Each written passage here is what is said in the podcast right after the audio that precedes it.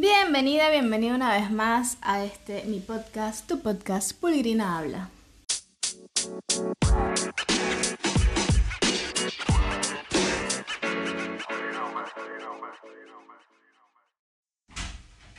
Y sí, ya sé que estaba un poco desaparecida por estos lados, pero bueno, una vez se necesita tomarse un tiempo, reorganizar cositas y repensar y replantear. Y si no sabes de qué estoy hablando, pues ve a mi episodio donde hablo un poco sobre tomarse tiempos antes de que tengas un breakdown o como se llama actualmente, un burnout, que es cuando básicamente nuestro cerebro colapsa, nos freímos, bien sea por cansancio físico o mental, o ambos y nos desconectamos completamente, colapsando. Pero bueno, vamos a resumir un poco. Me disculpo por la ausencia. Lo importante es que estoy de regreso otra vez conectando con todos ustedes y todos ustedes. Todas y todes. y trayéndoles nuevos temas para hablar sobre mi experiencia. Esta vez voy a hablarles un poquito sobre lo que sería la creación de proyectos. Y si tienes tiempo por este podcast, ya sabes que no se trata de un podcast de emprendimiento, ni de organización, ni nada de eso. Y si eres nuevo, pues te lo digo. este es un podcast donde yo básicamente lo que hago es compartir experiencias de vida que quizás puedan brindarte herramientas para aplicarlas a tu vida por alguna situación que estés pasando, que te sientas identificada o identificado con ella. Entonces, Partiendo desde ese punto, hoy que les voy a hablar sobre la creación de proyectos, es básicamente como el proceso que yo he desarrollando a lo largo de mi vida para ir depurando y decidiendo qué proyectos que se me ocurren, qué ideas se me ocurren, llegan a ver como quien dice la luz y a nacer y a prosperar. Entonces ha sido como un, un aprendizaje totalmente empírico donde cada oportunidad que he tenido se traduce un ensayo y error. O sea, pruebo cosas, me funcionaron, otras no, entonces las cambio, le doy la vuelta, todo eso para que en el tiempo se me sea un poco más sencillo decidir cuáles son las ideas que se me ocurren, que son a veces como demasiadas y quiero hacerlas todas a la vez, pues tomar la decisión de cuál tomar, cuál elegir y darle play con toda la energía y con toda la concentración. Para mí ha sido un proceso importante porque en un principio, cuando se me ocurrían como todas estas ideas a la vez, intentaba que todas funcionaran y que todas pasaran. Y la verdad es que que me pasaba como que, como se dice en Venezuela, se me quemaba el arroz porque tenía demasiadas, demasiadas cosas pasando al mismo tiempo y algunas siempre se, se me salía de las manos o la tenía que dejar. Entonces con el tiempo entendí que era mejor tener la energía enfocada en una cosa eh, ponerle todo el entusiasmo, dedicarle el tiempo que realmente necesitaba cada proyecto, a querer tener como muchos proyectos andando a la vez.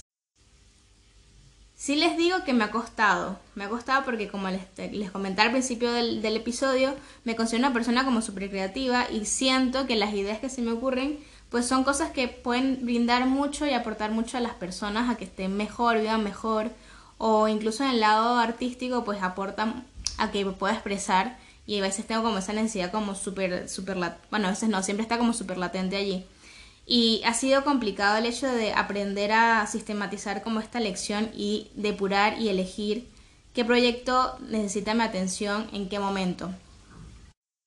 Pero la verdad es que el hacerlo de esta manera me ha ayudado a realmente poder dedicarle el tiempo a cada proyecto en su momento y ver los frutos eh, a corto, mediano o largo plazo y me llena y me llena y me ha llenado de mucha satisfacción, sinceramente. Y por eso es que decidí hacer este episodio del podcast dedicado a los procesos creativos y cómo yo he ido eh, sistematizándolos a lo largo del tiempo, contándote ahí un poquito de mis secretitos para que quizás tú puedas aplicarlos en tu vida y te funcione para lo que sea que quieras hacer. Ok, entremos un poco en materia. La primera acción que yo tomé en este proceso de sistematizar las cosas, incluso antes de pensar en sistematizarlas, es o fue agarrar un cuaderno y empezar a escribir todo lo que se me ocurría. Tenía muchas ideas que iba en el metro y o iba estaba en clase o estaba en diferentes situaciones donde se me ocurrían ideas y como no las anotaba, en ese momento pues las perdía. Después intentaba como hacer el ejercicio mental de recordarlas, pero la verdad es que si no las apuntaba en el momento se me escapaban y ya no existían más. Y entonces fue cuando decidí pues empezar a escribirlas. He tenido no solo un cuaderno de ideas, he tenido muchos cuadernos de ideas, sobre todo porque me he ido mudando de país y bueno, las mudanzas a veces han sido como un poco sorpresivas y no me ha dado tiempo de recoger como todos mis cachachas. Entonces he tenido como muchos cuadernos de, de ideas. Incluso, actualmente, cuento como con cuadernos varios. Un cuaderno como general, donde apunto todas las ideas que se me van ocurriendo, bien sea de danza, de yoga, de entrenamiento, lo que sea. De libro, porque también estoy en una de esas escribiendo o reescribiendo, mejor dicho, un libro. Tengo otro cuaderno donde tengo ideas para todo lo que tiene que ver con mis redes sociales, incluidos este espacio del podcast. Entonces cada vez que se me ocurre algo voy al cuaderno y, escribo. Tengo otro cuaderno donde voy haciendo como las ideas de los proyectos que voy llevando en curso. Por ejemplo, hace poco terminé una residencia virtual de danza que estuve co-creando junto a un amigo, que él vive en Panamá, entonces todo fue súper virtual, incluso las sesiones y el estreno.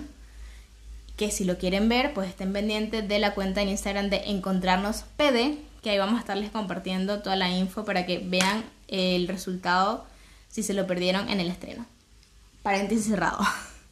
Entonces, tengo como varios proyectos a la par que puedo que pueden cohabitar y existir a la vez y no me muero en el intento. Y en ese otro cuaderno que tengo, pues voy anotando como las ideas para cada proyecto que está en marcha actualmente. Entonces, el punto uno que yo te diría, si quieres eh, mejorar en la creación de tus proyectos o quieres iniciarte en esto de crear proyectos de cualquier tipo es consíguete un cuaderno, una libretita o incluso lo puedes hacer en un blog de notas de tu móvil, de tu ordenador, de tu portátil, donde sea la tablet, donde solamente vayas metiendo todas las ideas que te van ocurriendo al respecto.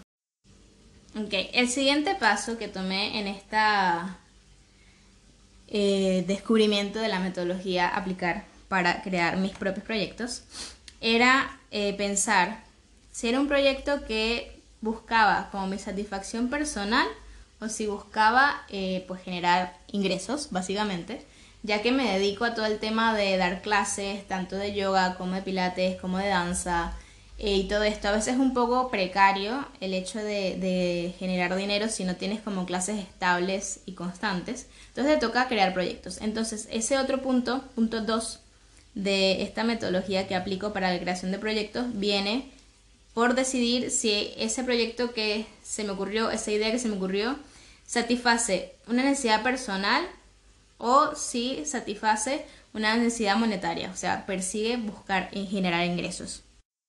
Normalmente, si solo tiene una satisfacción personal en la idea, generalmente tiene que ver con algo creativo a nivel de danza o sea, alguna propuesta, alguna pieza, algún video de danza que se me ocurría, algún proyecto que tiene que ver como específicamente con la danza, que es donde yo, digamos, eh, me siento como realizada a nivel personal y creativo, 100%, a pesar de que obviamente en el yoga me siento realizada, pero es una realización como distinta. Entonces, sí, esa satisfacción personal lo que me lleva casi siempre al lado de la creatividad de la danza. Y luego tenemos entonces ese lado de la rentabilidad, que ya va como más encaminado al hecho de, de dar mis clases de yoga, mis cursos de yoga, eh, armar la plataforma To que es donde meto todas las clases grabadas y tengo videos de entrenamiento para que la gente pues pueda entrenar cuando quiera. O sea, esta gente que tiene como horarios complicados pueda tener como una plataforma donde encontrar yoga, stretching y fitness todo en un solo lugar y pues lo que se les ocurra o lo que les provoque entrenar ese día le dan clic y ya está.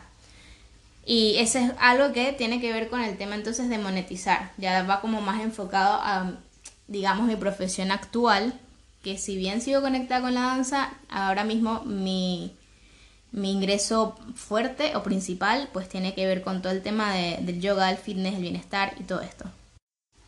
En resumen, entonces, el punto número dos es saber si esto me cubre una satisfacción personal o tiene que ver más con una necesidad de generar ingresos.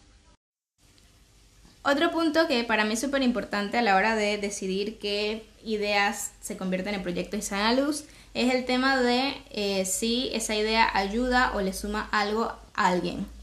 Eh, si, si, me llevo a como a proyectos artísticos, pues sería un poco el tema del entretenimiento o, quizás darle visibilidad a algún tema específico o hacer reflexionar a las personas sobre ese tema específico.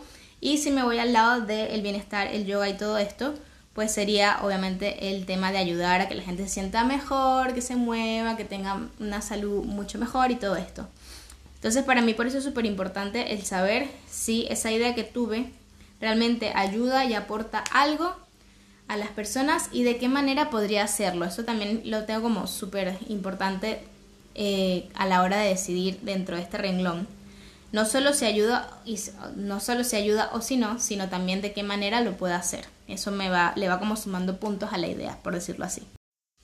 Y bien, una vez como que todas estas ideas hayan pasado este filtro de lo del cuadernado de ideas, el saber si es una satisfacción personal o una necesidad monetaria, el saber si es algo, una idea que aporta o le suma a la gente, pues ya voy entrando como a otro ámbito de eh, programación. Ya es ponerle un nombre, que la gente se sienta como identificada o llame la atención, crear como una imagen visual de todo el proyecto, es plantearme los objetivos que quiero lograr con el proyecto, es plantearme el público a quien quiero dirigirlo, eh, también tiene que ver pues con la rentabilidad del proyecto. Y en base a eso pues sacar eh, qué si costos, sacar el precio del producto, si es un producto o un evento, em, cuánto me cuesta llevarlo a cabo, qué necesito en cuanto a la publicidad, o sea, es como un, un popurrí y entra como la parte digamos seria y profesional de, de todo este tema de la creación de proyectos.